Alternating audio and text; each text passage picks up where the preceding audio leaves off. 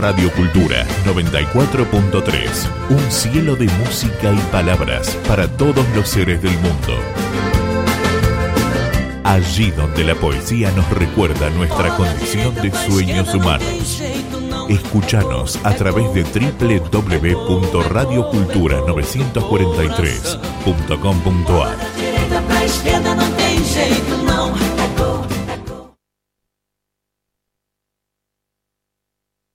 Transmite Radio Cultura desde Santa Fe a otros países.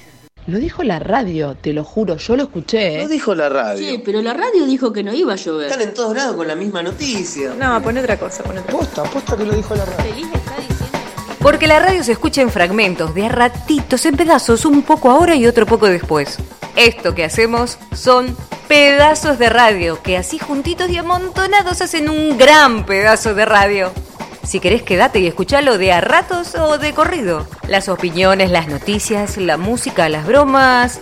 Esto que empieza es nada más que un pedazo de radio. ¿Mismo otra vez? ¿Pago? En serio te digo, en serio, lo escuché en la radio. ¿Me prendés la radio? Dale, poné música. Lo dijo la radio, ¿no lo escuchaste? ¿Esa canción no la pusieron ya? Mejor lo escucho después en el podcast.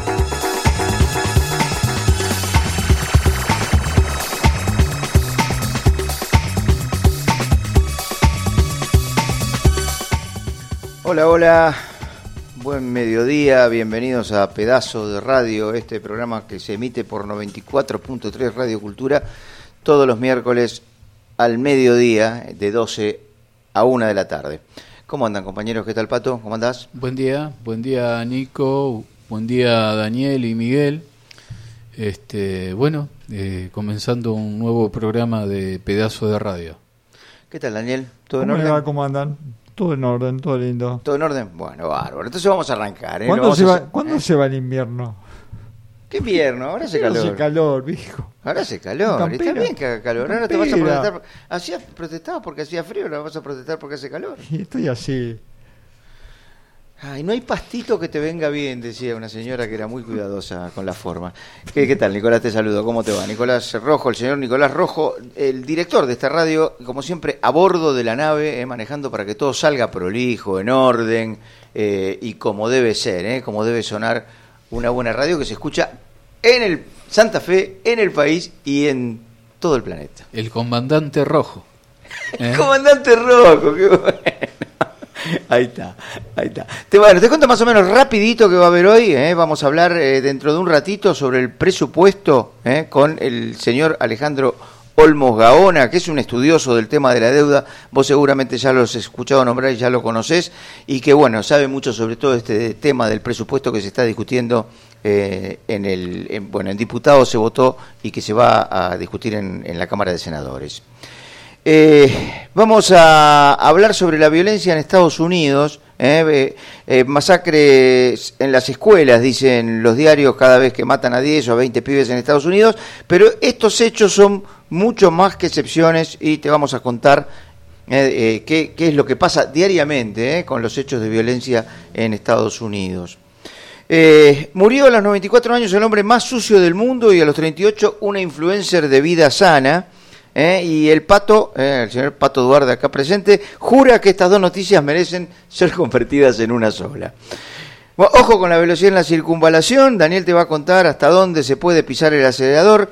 Se vienen las elecciones en Brasil y hablamos con un periodista y profesor universitario argentino que vive allá eh, para que nos cuente qué es lo que está pasando. Vamos a hablar también del nuevo primer ministro británico, que es un señor de mucha plata. Bueno, todo eso en esta hora de programa, en este pedazo de radio que empieza, primero que nada, como siempre, con la música.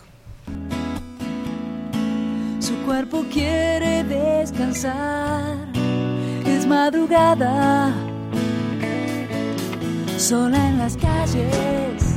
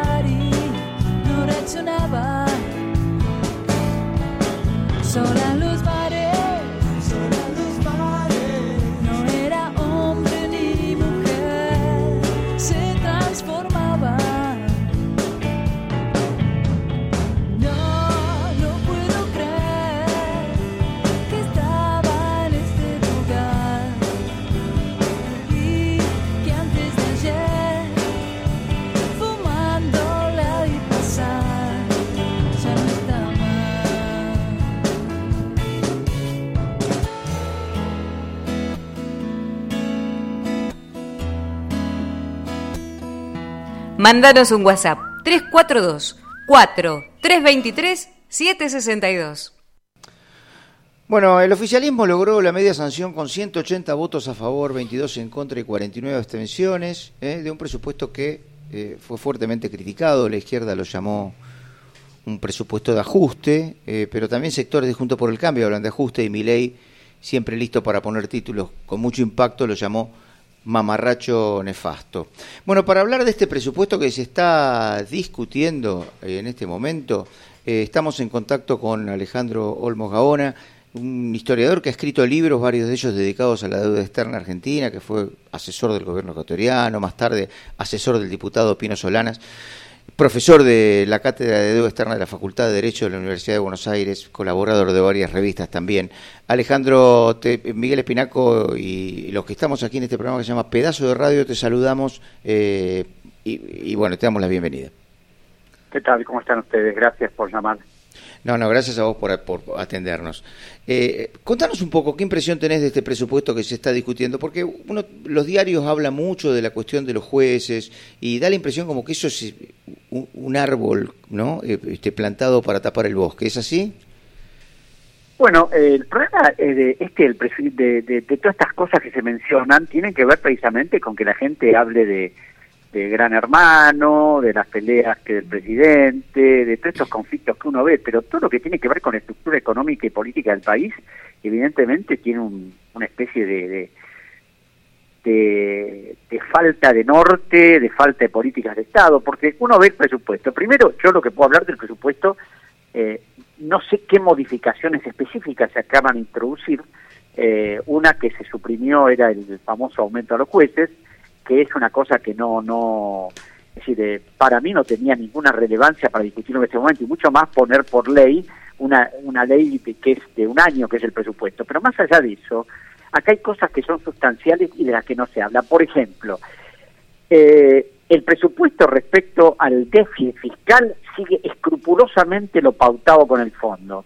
El año que viene el 1.9 y el- en el 2025 el 0,9, que no sé cómo van a llegar a eso si no es a través de un brutal ajuste, por un lado. Por otro lado, se habla de un 60%. Si calculamos que este año tenemos un 100, pensar que esto va a bajar a 40 es realmente un disparate. Claro que se ha puesto una cláusula que esto podrá ser revisado si evidentemente eso no cambia, pero ya estamos eh, apuntando algo que no se sabe qué va a pasar. A esto se suma que el gobierno tiene obligaciones a pagar entre deuda externa y deuda interna por 103 mil millones de dólares y va a emitir deuda por 137 mil. Es decir, que el año que viene nos vamos a endeudar en 34 mil millones de dólares más. sumado a los 383 que está en este momento la deuda, la verdad que pasamos los 400 mil y sin miras de que esto disminuya o se acote. Y a esto además hay que sumarle algo que tampoco figura en los medios, sí figuran entonces, esta- estas cosas que digamos son para distraer, la deuda cuasi fiscal del Banco Central, que en este momento ha trepado a 8 billones, 8 billones 600 mil millones de pesos, a una tasa de interés última del 75% y que si promediamos el 75 último, el 69,50 hace tres semanas, el 62 que había antes, en el curso del año va a haber que pagar 3 billones 500 mil millones de pesos de interés. Entonces, favor, cuando me eh, hablan, esto, esto que hablas, Alejandro, del déficit cuasi fiscal, eh, son las LELIC, digo, para ubicarme.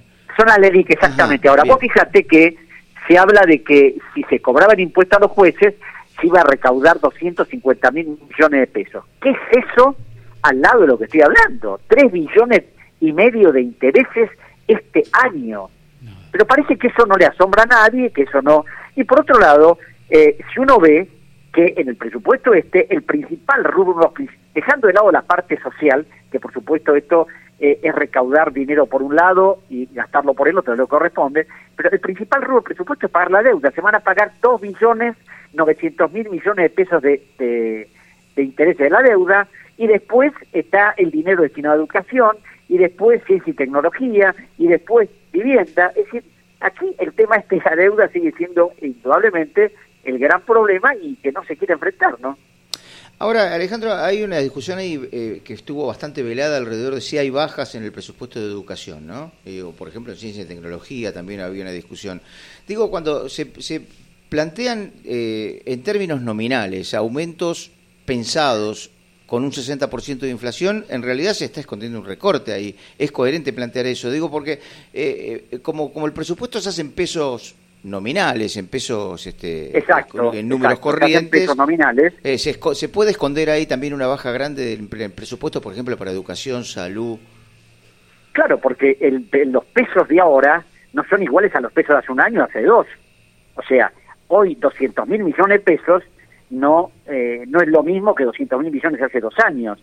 Entonces, esto tampoco se evalúa. Y por otro lado, pareciera que la educación al gobierno no le importa demasiado y sí le importa no quedar mal con los acreedores. Y si bien las deudas hay que pagarlas, acá hay deudas que habría que haberlas investigado, había que haberlas cuestionado, pero nada de eso se habla. Es decir, es, ¿sabes lo que pasa? Cuando uno ve el presupuesto, uno analiza todos los presupuestos que son muy parecidos en su estructura, pero cuando va a los puntos concretos, a las planillas, pues claro, vos ves el presupuesto, artículo primero, se autoriza tal cosa, autoriza- pero cuando uno va a las planillas y se encuentra esta descomunal emisión de deuda, que la puede ver en la planilla que corresponde al artículo 37, decís, pero ¿a- ¿a dónde vamos? Y bueno, ha sido aprobado no por unanimidad, pero eh, casi toda la Cámara de Diputados lo aprobó, ¿no? Y me imagino que en el Senado va a pasar exactamente lo mismo. Es decir, yo creo que estamos, eh, o el ministro Massa, que es el que motoriza todo esto, está tratando de, bueno, de acomodar algunas cosas, pero yo no sé si le va a dar resultado, ¿no? No, no soy futurólogo, no puedo decir lo que va a pasar año que viene, pero al analizar el presupuesto veo que no hay muchas diferencias. Y una de las cosas que me llama la atención es, no se aprobó el presupuesto de Martín Guzmán el año pasado. Y Martín Guzmán no pensaba hacer los ajustes que en este momento está haciendo el actual ministro. Entonces, eh, lo que es poco coherente es que se lo haya demonizado a un ministro porque iba a hacer determinados ajustes y en este momento no sería nada de otro que está haciendo ajustes mayores de lo que pensaba hacer el anterior. Claro, claro, claro. claro. Eh, y, y escúchame, ¿hay, ¿hay alguna posibilidad? Digo, digo, porque uno piensa esto hay que ponerlo en el marco de se votó el, el acuerdo con el Fondo Monetario, ¿no? Digo, dentro del acuerdo con el Fondo Monetario, ¿había otro presupuesto posible o el problema de fondo que tiene este presupuesto es justamente ese, adecuarse al acuerdo con el Fondo Monetario? Es que, claro, el presupuesto tiene que adecuarse a las pautas del fondo. Cuando se firmó el stand-by con el fondo, el- cuando se firmó el último acuerdo con el fondo, ahí se estableció, eso ya lo había arreglado Guzmán, que eh, era dos puntos y medio del presupuesto del, del déficit fiscal este año, eh, 1,9 el año que viene, 0,9 en el 2025 hasta llegar a cero. Esto ya estaba acordado con el fondo y ahora lo está cumpliendo el gobierno. Por otro lado, yo creo que el gobierno está cumpliendo escrupulosamente lo pautó con el fondo, que además, ahora, como al fondo se le va a pagar toda la deuda del macrismo, eh, y va a terminar de pagarse en 2025 con plata que nos da el fondo, después vamos a tener que pagarle al fondo esa plata que nos prestó y la vamos a devolver en 10 años. La realidad es que no se puede devolver esa plata, que no se puede pagar, no hay forma de pagarla, ni tampoco la deuda pública que uno la ve en el sitio web del Ministerio de Economía, porque no hay posibilidades económicas de hacerlo, salvo que, no sé, llueven millones y millones de dólares, no sé de dónde, ¿no? Este, entonces, es como que acá lo que se va a hacer es seguir con la bicicleta y se siga refinanciando. Mira, hay algo muy interesante que ustedes lo pueden consultar. Ayer salió una nota de, en La Nación de un profesor de la Universidad de Nueva York hablando sobre el sistema crediticio, haciendo referencia a cómo la gente se endeuda y los problemas que tiene. Y eso se puede extrapolar a un país, y el tipo lo dice claramente. Es decir, lo que le interesa al acreedor es que el deudor no le pague nunca, que le siga pagando intereses de por vida. Y esto nos pasa a nosotros con la deuda. Lo que les interesa es que sigamos refinanciando, no podemos pagar, pagamos una parte, ahora pagamos dos, es decir, vamos a pagar dos billones novecientos mil. Como por ahí no se pueden pagar los dos billones novecientos mil, porque se paga con nueva emisión, ¿no es cierto? Entonces, se paga una parte, lo demás se capitaliza por anatocismo y la deuda sigue, sigue su largo camino que empezó en 1976 y eh, más allá de algunas, eh, algunos momentos donde eh, bajó la deuda externa, después volvió a crecer todo de nuevo y bueno, estamos como estamos.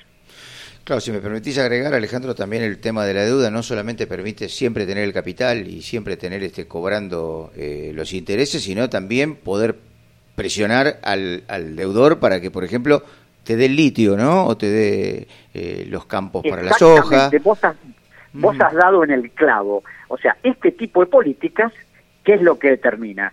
Que sigamos condicionados, sigamos apretados, que cualquier negocio que quiera hacer la Argentina esté condicionado porque tienen que hacer determinadas cosas, porque si no le damos un peso, si no le financiamos tal proyecto. Y vos fijate que hay algo que me llamó la atención. Eh, hace muy poco yo hice un trabajo mostrando cómo todos los gobiernos constitucionales, eh, además de la dictadura, se habían sometido a través de decretos y de normas a la legislación extranjera. Y el primer, es decir, todos sabemos que la dictadura modificó el Código Procesal para poder que en todos los contratos uno se sometiera a la legislación extranjera, ¿no? Ahora, lo que siempre me llamó la atención es que la primer norma de sometimiento a la, la prórroga de jurisdicción la había hecho el Congreso Peronista en el 73 y la es una ley que promulgó, promulgó Perón el 7 de noviembre del 73. Y siempre me llamó la atención. Yo consulté a personas que estaban, estaban en ese momento en el gobierno y es como que no, no, no sabían. Hasta que uno que fue funcionario, que es muy amigo mío, es un gran economista, el doctor Carlos Leiva, me dijo, sí, eso se puso porque la Argentina necesitaba comprar las turbinas para Yacyretá y Salto Grande y el Banco Interamericano de Desarrollo exigió eso.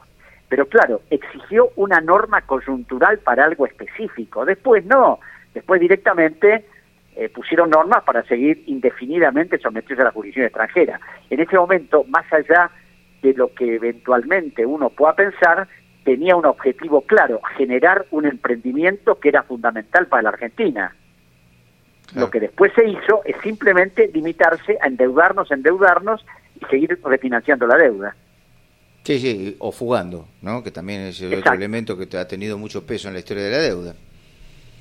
No, y como vos decís, lo importante, lo, lo grave es que cualquier operación que se quiera hacer y te exige, no, tenés que someterte porque, y bueno, y la gente, y, es como que es una, una rueda que sigue andando y nadie quiere pararla, porque además hay otro tema, que esto ya no tiene que ver solo con el gobierno argentino, sino con la estructura global de la economía, ¿no?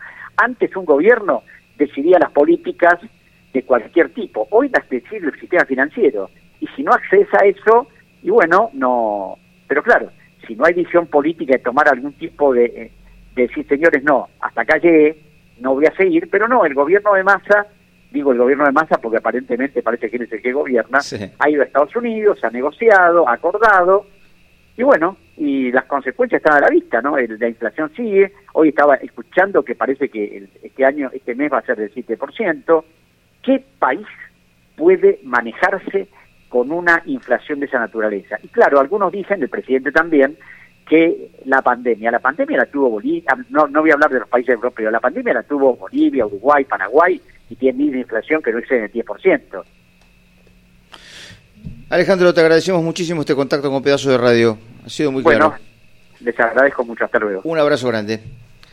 Alejandro Olmos Gaona era quien hablaba, él es historiador, ha escrito libros sobre el tema de la deuda externa, ahora recientemente ha sacado uno hace poquito eh, este año, Eh, y bueno, y nos contaba eh, qué es lo que está pasando con la discusión de este presupuesto que se tapa atrás de muchos arbolitos, ¿no? Hoy salió Cristina a decir qué feo lo del aumento de las prepagas, qué sé yo, antes era el tema de, la, los, jueces, ¿no? Y todas estas cosas eh, que Alejandro dice sobre cómo es estructuralmente el presupuesto que se está discutiendo en las cámaras legislativas argentinas, se dice bastante poco. No solo Cristina salió, sino también Carlos Heller. Ajá. Dijo que no era un presupuesto para el ajuste.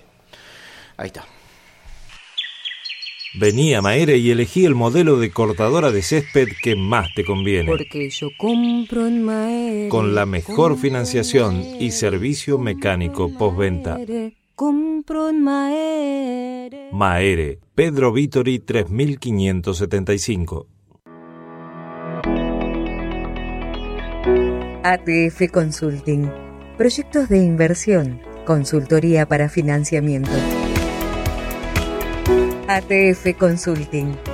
Info arroba atfconsulting.com.ar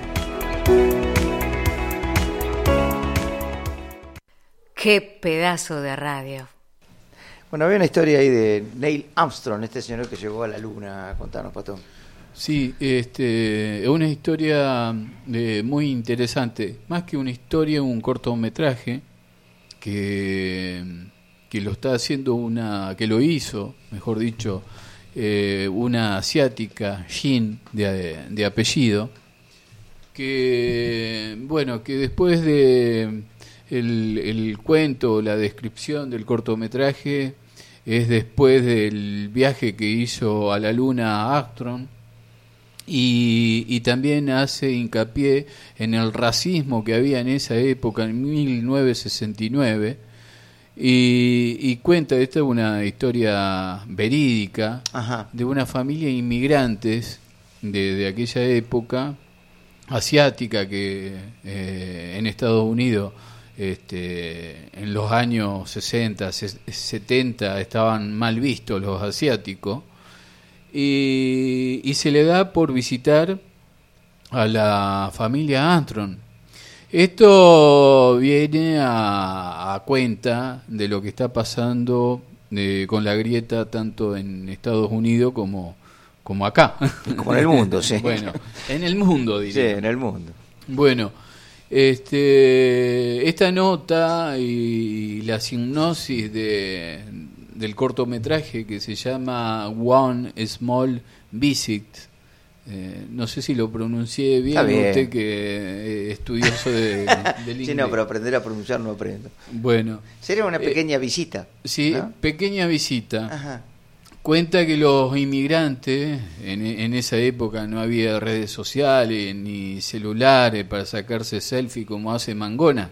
Claro. Y, y bueno, fueron pre- presencialmente a la casa de Armstrong con, con el temor de no ser recibido. Eh, a la casa de los padres de Armstrong. Y, y casualmente estaba en, en la casa Neila. Ajá. Este, golpean la puerta, son recibidos y sorprendentemente, este, estoy contando el cortometraje, después si lo quiere ver y, Bueno, no y importa, me, no dice, no, eh, Claro. me lo contó todo en la radio. bueno, este, y sorprendentemente este, lo reciben, lo invitan a cenar. eh, la chica de la familia, que era una chica muy, muy chiquita en ese entonces, este, es sostenida por Neil Armstrong. Y los inmigrantes le dicen a la familia de Armstrong que pensaban que no iban a ser recibidos. Y lo que le contesta a Neil, dice, después de viajar al espacio y ver la precariedad de la Tierra, se salvan todas las diferencias. Y esto sale en el Washington Post de hace 15 días con respecto a la, a la grieta. Y decir que la visión de la Tierra en el espacio es muy pequeña y las diferencias se saltan. Esto es para tener en cuenta porque la grieta está en todos lados, no solo acá en la Argentina, en Estados Unidos y ahora próximamente se agudice más en Brasil con las elecciones el, próximo 30 de octubre. Mándanos un WhatsApp 342 4 323 762. Bueno, eh, te, te- te voy a contar otra historia, yo, ya que estamos en historias. Derecho a réplica. No, no, Derecho no, a no, réplica. no, no. Acá, Si vos- vos en este lugar, encontrás a cualquiera escuchá, en la calle, a cualquiera en la calle, en si este vamos a sacar lugar, una selfie. Este, este lugar, no, este lugar, ¿quién estaba? Mi amigo Enzo Vicentín. ¿Qué Ajá. decía? Derecho a réplica. Gracias a la foto me invitan a comer. ¿Usted vio la silueta que Ah, tengo? mirá para lo que pone Claro. foto. Vení, comer a casa. Fíjate lo que sos, un escracho. Te dicen, vení a casa, vení. Pero yo estoy gordito, yo si pongo foto no me van a invitar a comer. sí. Van a Pero decir, es- no, a este no lo vamos a invitar a comer, es va a creer que lo estamos Es un cargando. golito simpaticón, dele. Sigamos. Ah, la- la que- ah, esta señora, yo te- te voy a- se, se debe decir Akshata Murthy, ¿eh? o Murthy, algo así. Akshata Murthy. Esta señora eh, es la esposa del nuevo líder del Partido Conservador y primer ministro del Reino Unido, Rishi Sunak. ¿eh? Viste que pusieron que hubo una ministra que duró 46 días, Sí, la sí. sacaron a patada y apareció ahora este Rishi Sunak, que ha sido ya ministro de Economía. eh, Y no ponen a cualquiera. no, no, seguro. Bueno, la señora esta Akshata es una diseñadora y hered- diseñadora, digo bien, y heredera de un imperio empresarial en la India que, que, bueno, un imperio empresarial que como todos los imperios empresariales está envuelto en polémica, ¿no? Porque parece que los tipos tenían una ley fiscal que les permitía no pagar impuestos sobre los dividendos millonarios que tenían. La cuestión es que la feliz parejita de Akshata Mursi, esta señora, y Rishi Sunak, el nuevo primer ministro eh, inglés con apellido y con nombre hi- hindú, como verás, esta feliz parejita declara una fortuna de unos 826 millones de dólares. Es lo que declara, ¿no? Porque, bueno, viste que se cuentan las casas y todo lo que tiene escondido no se cuenta. El tipo que ya anunció su plan de ajuste para los pobres y con eso calmó ya los famosos mercados, trabajó en Goldman Sachs. ¿eh? Ah, ¿Los conoces a ese muchacho?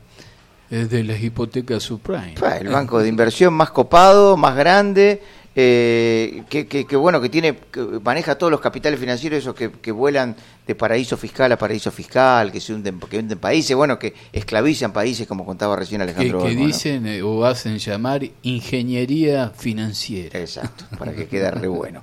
Este señor millonario todavía no dijo cuál sería su plan económico, postergó su anuncio para mediados de noviembre, pero ya ratificó a Jeremy Hunt, que era el ministro del ajuste, que intentó la ahora despedida Liz Truss. Rishi Sunak ya advirtió que habrá que tomar decisiones difíciles, por lo que se espera, eh, lo que se estila después de estos discursos, recortes presupuestarios y subidas de impuestos. Lo que pasa siempre, ¿no? Cada vez que dice hay que tomar medidas difíciles, el tipo que tiene 826 millones de dólares, ¿qué puede ser difícil para él? Y lo Que que, pasa es que está atendiendo su, su propio negocio, atendido por sus propios dueños. Sí, es cierto, esa es una muy muy interesante aclaración. ¿eh? Es muy, una muy interesante aclaración la que haces porque es como una ola nueva de, de políticos que ya no son representantes de los políticos, tipos que vienen a, a ser de gerentes de los grandes millonarios, sino que directamente sus propios dueños, como decís vos. Cuando venimos del corte, sigue pedazo de radio, así que no te muevas de la 94.3.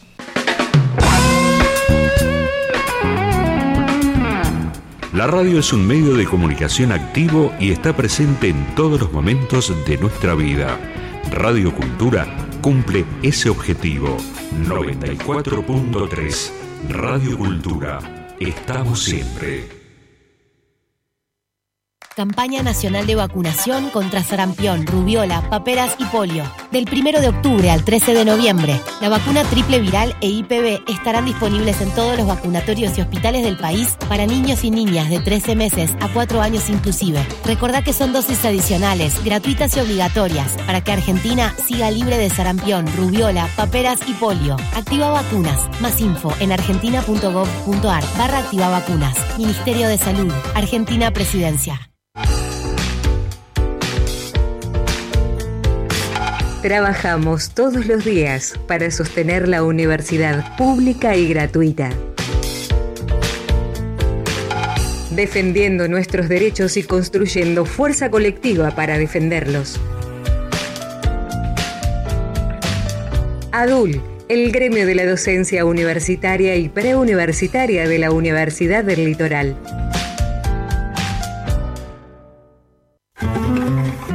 FESTRAM, la fuerza organizada de los trabajadores municipales y comunales de la provincia de Santa Fe. A la humedad de si le basta ponerle Plavicón. Protección en tu terraza, ponele Plavicón. Vas a decorar tu casa, ponele Plavicón. Todo tiene solución. Ponele Plavicón. Su salud en manos de los que saben. Farmacia Figueroa Sobrero atiende todas las obras sociales y también PAMI. Envíos a domicilio. Teléfono 419-1179. Farmacia Figueroa Sobrero, General Paz 7471.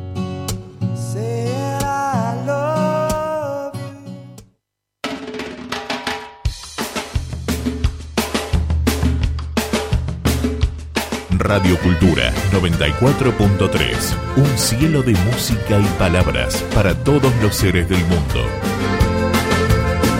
Allí donde la poesía nos recuerda nuestra condición de sueños humanos.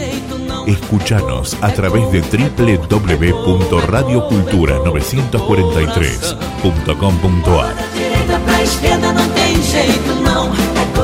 ¿Qué pedazo de radio? Bueno, eh, no hay que ir tan rápido, ¿no es cierto? Me acordaba, me acordaba esta semana de la, la propaganda saque la patita del acelerador. Ajá. No, pero esto es en la circunvalación oeste. No se Yo pusieron... me acuerdo de tus tiempos cuando andabas en bicicleta ¿Usted se acuerda? y yo te veía que eras como una saeta. Pero bueno, pero ya la gente no va a poder ver eso. No, No, hay, no sé si hay filmaciones. No, no hay, filmaciones filmaciones. igual. No hay bien, filmaciones, no, no. Este, bueno, se, pus- 70, 80, 90, 100 no se ponían de acuerdo. Ahora se fijó, se fijaron las, este, las velocidades. Desde 27 de febrero y Juan de Garay hasta frente al Club Silsa, 60 kilómetros por hora. Ajá. El ma- la mala argentino. Claro, mar argentino. Desde Ujú. circunvalación oeste, de frente a Silsa, al empalme con Gorostiaga, Con Gorostiaga. Ajá. alrededor hipódromo. del hipódromo de las Ajá, Flores, por sí, ahí, sí, sí. 80 kilómetros por hora. 80, ahí podría ir más rápido. Y Ajá, recién No es un tanto poquito- de igual forma, es una avenida para andar un poco más rápido. 80 es medio. Por, e- por eso te digo, le- lo pusieron en 100, después fue ir de vuelta hacia el mundo de pelota y 80. fijaron, fijaron esos 80. Ujú. Y se determina 100, ¿usted que le gusta andar rápido? Este, De Gorostiaga para allá, hasta la vehículos livianos y camionetas eh, a la altura de circunvalación oeste, ruta número 11. 70. Ajá. ¿Mm? Eso sería en el tramo de Gorostiaga. Hasta la ruta 11. Claro, Claro, y el empalme en la ruta. 11. Ajá, el empalme en la 11. Esos son los tres, los tres tramos. Buenísimo. Así Buenísimo. que, atenti. ¿Vos andás rápido, Pato? ¿En qué? ah, no, vos sos un corredor pedestre, ¿no? Sí, no, no, ¿Eh? salgo a correr. ¿Y no llegás a, lo- a esa No, no, velocidad? hab- hablando de rápido, también hay otra, pero acá nomás, cerquita. Ajá. No, no vaya más de 50 o 60 a Minore de la Marcha, en calle eh, Casanero Sí. y Almirante Brown. Ajá. Porque tengo conocido que la multa le llegó Apa. muy abultada. ¡Apa! Esa esquina es complicada, ¿eh? Muy Para complicada. doblar, sí, es un despelote. Bueno, lo que está complicado también es el, lo que va a pasar este domingo en Brasil, ¿no? Si va a ganar Lula, como todo parece indicar, o, o si va a ganar este Bolsonaro, que viene Como la gobernando ya hace encuesta bastantes lo, años. lo- lo están mencionando.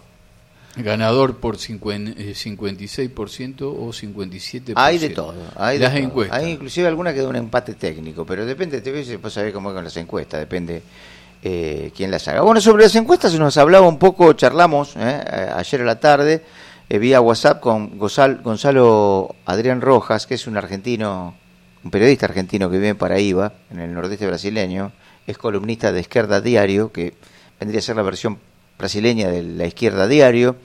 Es profesor de Ciencias Políticas en la Universidad Federal de Campiña Grande. Y bueno, esto nos contaba un poquito sobre cómo viene, eh, eh, cómo viene la discusión, la polarización en Brasil y cuáles son las diferencias, qué es lo que está pasando de distinto a lo que había pasado en las elecciones de 2018. Primero la cuestión si las encuestas siguen dando 6% arriba a Lula sobre Bolsonaro, lógico que está el margen de error y demás, pero hoy a cinco días ese es, es el cuadro. Y existe una polarización política clara en Brasil, no es novedad. ¿Cuál es la diferencia con las elecciones de 2018? En 2018 toda la clase dominante brasilera estaba unificada en el antipetismo, en contra del PT. Ahora la clase dominante está dividida en función de las gigantescas movilizaciones que acontecieron en Chile, en Colombia, las crisis políticas y demás. Hay partes importantes de la burguesía que están apoyando a Lula. Hoy por hoy tenemos que Bolsonaro es apoyado claramente por la cúpula de las iglesias evangélicas, por todo el agronegocio y el conjunto de las fuerzas represivas, fuerzas armadas, fuerzas policiales, en cuanto que Lula es apoyado por los bancos y la industria, fuera de las centrales sindicales, digamos como la CUT, la CTV, que, que en realidad decidieron no luchar contra Bolsonaro y esperar el momento de, de la elección. Bueno, en, en el fragmento que vas a escuchar ahora, fíjate, Gonzalo nos cuenta sobre la polarización en la base electoral, o sea, entre el conjunto de los brasileros.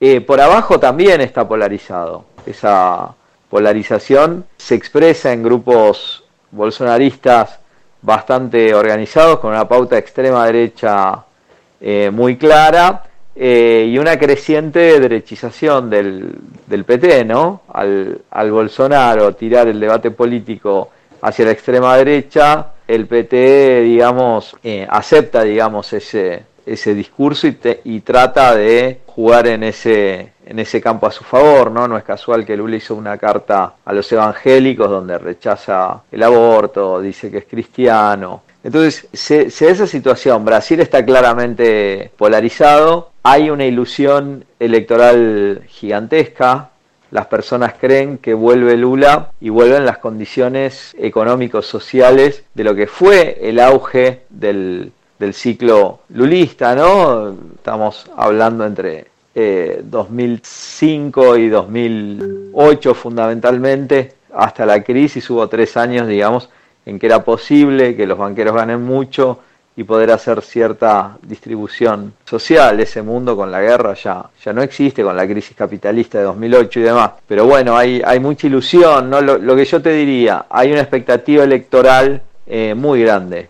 Eh, y el antibolsonarismo se expresa en esta expectativa electoral, con el PT haciendo alianzas cada vez más, más a derecha, pero con una expectativa electoral gigantesca. Eh, lo de Bolsonaro, digamos, eh, es una política extrema derecha terrible, se vio en la, en la pandemia y, y- demás claramente, y los ataques que hicieron a la, a la clase trabajadora. ¿no? Estamos en un régimen político que fue absolutamente degradado después del golpe institucional de 2016 contra Dilma, y digo esto con total independencia del PT, de Dilma y demás. Yo soy de izquierda diario, estuvimos siempre en la oposición, pero fue un golpe institucional, digamos, muy importante que pretendía y consiguió en cierta medida atacar cada vez más a los trabajadores, ¿no? Con la ley de reforma laboral, con la ley de, de jubilaciones, hay un techo de gastos para poder pagar la deuda interna, que ajusta salud y educación, bastante parecido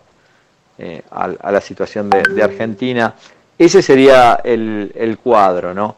La cuestión, tendría en consideración también, es que puede ser derrotado Bolsonaro en las urnas, pero el bolsonarismo es una fuerza social que no se derrota solo en términos electorales. Eh, y el PT objetivamente no, no pretende derrotar a Bolsonaro a través de la lucha de clases, eso para ellos es algo impensable, ¿no? Ellos creen que haciendo pactos cada vez más a derecha eh, van a poder tener gobernabilidad y demás, y, así le fue de, esa forma. Eh, mismo así, digamos, existe un descontento social muy grande por la propia situación económica, política y social que ustedes conocen acá de Brasil y como repito, ese régimen político súper súper degradado post golpe.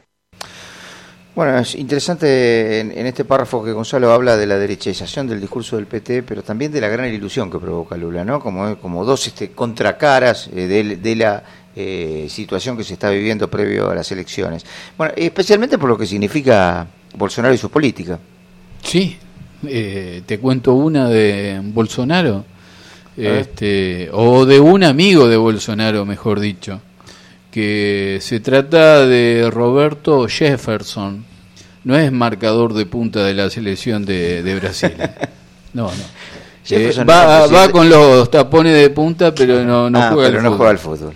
Bueno, el, el hombre este eh, insultó cariñosamente a la presidenta del Tribunal Supremo de Brasil, que se llama Carmen Lucía, y la insultó como, como le gusta a la gente insultar ahora por las redes sociales, la trató de prostituta y demás cuestiones que no, no, no vienen al caso.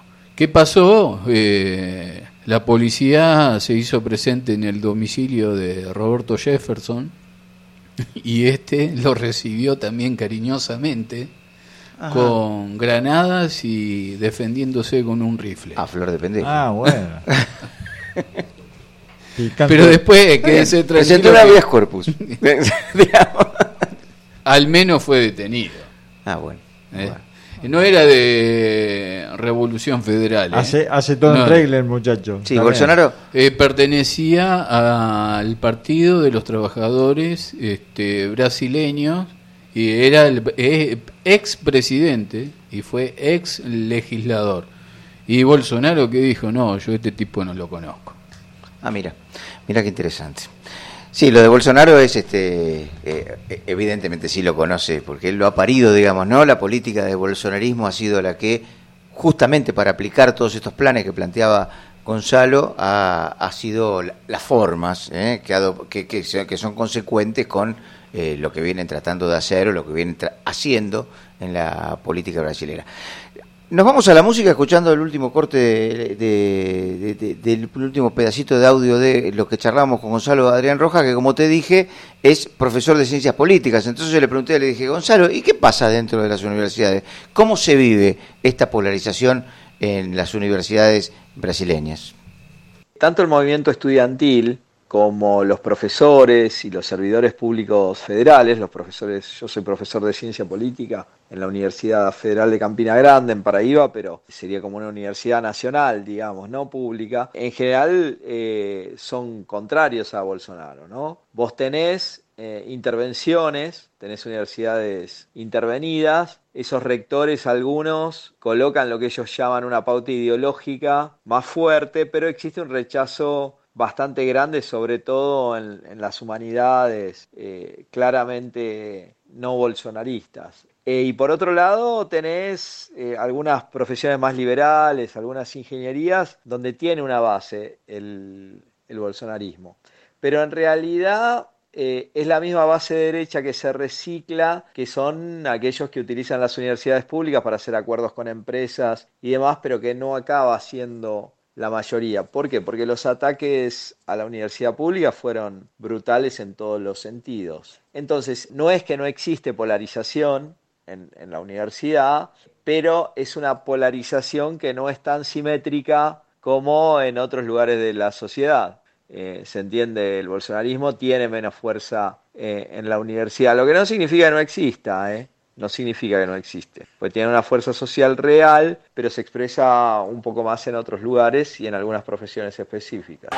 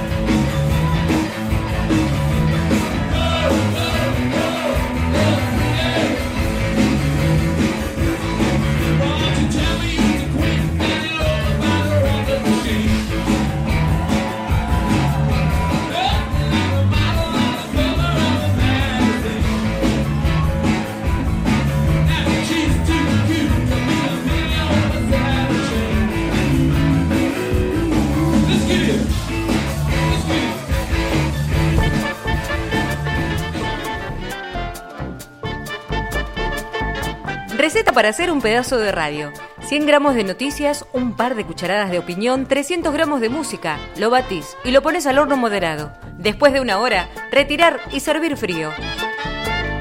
Pedazo de radio. Pégale un mordiscón.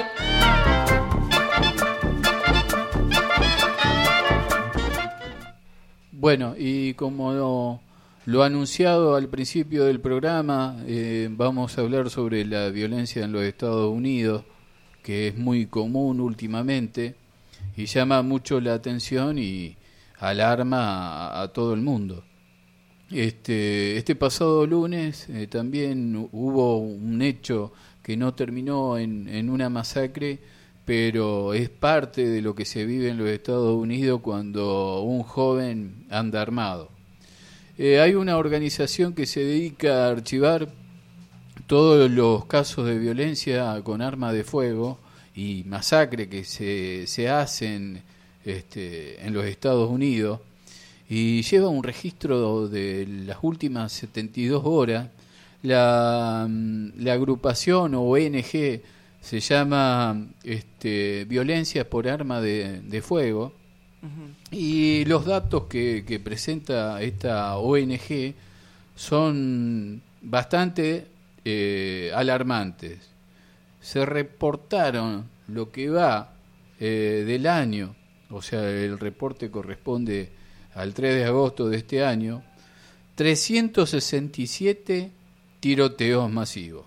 En lo que va del año, una tendencia que puede llegar a superar a lo del año pasado, que también hubo este, eh, varios muertos al respecto con, con este tipo de cuestiones que, que por ahí se da en, en jóvenes, ¿eh? jóvenes que no, no pasan de los 20 años y por ahí se apostan en, en una terraza y entran a masacrar a gente en, en una universidad, en un supermercado, este, en una escuela secundaria, que eso es lo más triste. y Director masivos hablamos de este tipo de, de- de- de fenómenos así, digamos, no que, se- que hay un enfrentamiento entre bandas, sino No, que no, no, te doy, te pone- doy un ejemplo. El, el, el 24 de mayo, este fue el más grave de todo. Salvador Ramos, de 18 años, entró a, a una escuela en el estado de Texas y asesinó a 19 menores y dos profesores. Este, la bronca y no sé, y el delirio que, que, que han cementado, sobre todo en la juventud, es bastante llamativo. Después otro, que este era racista, eh, apellido Gredon, mató a tiro a 10 personas negras, este, hirió a otras tres. Pero son todos casos así que lo va reportando esta ONG. Imagínese que hacen una ONG para reportar eh, masacre. Este, eso en el, en el país del sueño americano y de- demás cuestiones que querían vender en, en otras épocas. Y el 4 de julio, siete personas murieron y una diez resultaron heridas cuando un hombre abrió fuego con un rifle, al mejor estilo Roberto Jefferson. Y, Ajá, sí. y esto fue en las afueras de Chicago. También Bueno. en una escuela con un rifle apareció y se puso a disparar. Escucha, te puedo, como estos casos, te puedo nombrar este, millones. Millones porque eh, la ONG esta está bien. Puede saltar alguno y, y que diga, no, pero Estados Unidos es grande, es impresionante. Pero el odio que, que emerge en la, en la sociedad y sobre todo eh, en una clase etaria que ronda entre los 18 y 22 años, ¿eh? eh, es muy muy triste diríamos eh, en una sociedad que Vos diste un dato, 367 casos a agosto. Agosto. Imagínate ahora. Ah, agosto son 8 por 3, 24. dice que puede Estamos llegar a, un caso y a- a medio por día. superar claro sí va a superar eh, con esa tendencia a la cifra del 2021 que se registraron 693 episodios no dan cifra de, de, de- de muertos 693 episodios de masacre de intentos de masacre Sí, después es alucinante que discuten, eh, por ejemplo, hacer este, eh, ¿cómo es cu- cuando hacen prácticas así de qué va a pasar? Eh, simulacros, esa es la palabra. Hace- hacen simulacros en las escuelas y entonces los, los pibes vienen aterrorizados, ¿no? Porque vos imagínate que tengas una clase, entre la clase de matemática y de manualidades, viene un señor que te enseña, dice, bueno, a ver si viene un señor con un tiro, vamos a jugar, que viene un señor con un tiro, ¿qué tienen que hacer? Tirarse al piso, que yo... Vos imaginate que los pibes después de la noche no apolillan aunque no le pase nada, ¿no? Porque aunque, aunque no haya pasado de verdad, ya el hecho de vivir un simulacro es como una cosa eh, delirante, ¿no? Sí, sí, muy triste porque lo que pasó este lunes eh, no pasó a mayores porque estaban este, ya el simulacro que decís vos este, estaba todo preparado por un posible loco loco suelto, ¿eh? Que no no que no vendía copitos. Este, No, claro, claro, claro. claro eh, antes se hacían películas, ¿no? Eh, está bueno la vida de, de la de Columbine, Columbine, eh, se hacían películas sobre los hechos porque aparecían como una cosa eh, más excepcional, ¿no? Pero es como una locura que ha... Y esto, eh, bueno, eh, hacíamos referencia en el programa pasado este, a la sociedad de consumo y la sociedad de consumo eh, te lleva a esta locura. Eh, esa es mi postura, que capaz que usted salte y dice, no, eh, siempre la sociedad de consumo, no sé usted qué opina Mangona. ¿qué vos o- sos A consumista. ver, ay, sí, yo cambio el celular y los emboco a los dos. ¿Cómo es? ¿Qué No, sería, qué feo. Claro, qué feo. Horror en Radio Cultura. Claro, Mas- no, Masacre es- en Radio Cultura. No, Mangona, no saque armas. Vení a Maere y elegí el modelo de cortadora de césped que más te conviene. Porque yo compro en Maere. Con la mejor financiación y servicio mecánico postventa. Maere, Compro en Maere. Maere, Pedro Vitori 3575. ATF Consulting. Proyectos de inversión. Consultoría para financiamiento. ATF Consulting. Info arroba atfconsulting.com.ar Qué pedazo de radio. A ver, eh, vos disculpame, Leo, pero eh, vos me haces este, eh, presentar las cosas, después me vas a tener que aclarar cómo es esto. Primero, ¿cómo puede ser que un señor era el más sucio del mundo, este que murió a los 94 años? Y por el otro lado, ¿por qué eso hace una sola noticia con la influencer de 38 eh, que murió? Sí, sí, porque llama mucho la atención. Era un iraní que permaneció 50 años sin asearse. No sé si Mangona se... No, mire, No, Daniel, Daniel No, no, si no. hay algo que hace, esa se hace porque si no sale mal en las fotos en Facebook. Claro. Se nota, ¿viste? Se nota que andan las mosquitas, ¿viste que andan las mosquitas alrededor cuando uno está sucio en, la- en las historietas? Bueno, Voy a ser ordinario, sacate el pedacito de tarde entre los dientes. Bueno, eh, eh, escuchá. ¿Cuánto? este, para, cin- eh, eh, para, se 50 perdió el dato. 50 años todo sin bañarse el tipo. Sin, sin Mm. bañarse, teniendo temor a, a contraer alguna enfermedad, no se bañaba. Bueno, y muere a los 94 años. Ujú. Y lo llamativo de todo esto, que el- días pasados, este, el domingo más precisamente, muere una influencer de la yoga, de la vida sana, del dejar de fluir a los 38 años, eh, cuando se la esperaba que dé una clase de yoga eh, en un encuentro así de, de New Age. Este, y, lo llamativo de esto que mm, es la contrariedad, eh, un extremo, el cuidado, la pulcritud, la salud mental, y uno que dice, este tipo está enfermo, no se quiere bañar, muere a los 94 Mira. años. Esto lo vendría a desmentir a Sabina, ¿no? Con eso de si usted quiere vivir 100 años. Y a darle la razón a aquel de la vida te da sorpresa, sorpresa te da la vida. Yo Eva. lo quiero proteger. No hable de Sabina porque va a venir un ex, Ah, un no, ex compañero y lo va a matar. No, no, no. Yo, Sí. yo voy a tratar de defenderlo. Está bien, voy a está tratar bien. de defenderlo. Se acuerda, se acuerda de un amigo común que tenemos que lo critica Sabina, que no lo vamos a nombrar. Javier se llama, No pero lo vamos a nombrar. Claro. Eh, nos vamos a empezar a ir. ¿Les parece? De acuerdo. ¿Ya pasó la hora? Ya pasó la hora, Eh, ya bien. pasó la hora, así Dale, que ahora viene el 57. recreo. Nos vamos a ir con eh, este cierre que hemos preparado con consejos que dan nuestros oyentes, ¿eh? Consejos en 15 segundos. Acuérdese, acuérdese, usted que está ahí escuchándonos y dice, ¿para qué les voy a mandar un mensaje a estos muchachos? Si no se me ocurre qué decirle, mándenos un mensaje que no mida más de 15 segundos, donde usted haga una recomendación. ¿eh? Por ejemplo, cómo plantar mejor, qué sé yo, determinadas cosas, o, qué sé yo, la más común, esa que yo pido una película que me partió la cabeza, mírela, que yo, una recomendación, pero en 15 segundos. ¿Cómo servir un asado bien caliente y que no llegue frío a la, a la mesa? Ahí está, ahí está. Ponerle mucho fuego. Ahí está. Hay un montón de consejos, ¿eh? cosas que uno sabe, que ha Mucha experimentado. plata, mucha plata. Eh, no, no va a venir con la campaña de la polenta. Siempre estos, estos antioficialistas son todos iguales. Nos vamos, ¿eh? pero volvemos el próximo miércoles a las 12, no a la 1, como dije el- el- la semana pasada, a las 12 del mediodía, porque es a la mitad de la semana, al medio del día, en Radio Cultura. Nos vemos.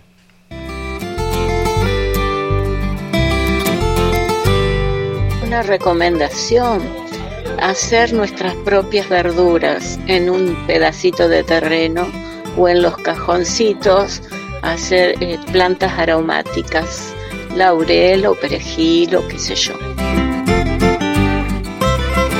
Yo recomiendo escuchar más radio y no ver tanta televisión, salvo C5N y algún programa de la televisión pública. Creo que las FM, sobre todo las comunitarias, la- las que mejor información dan.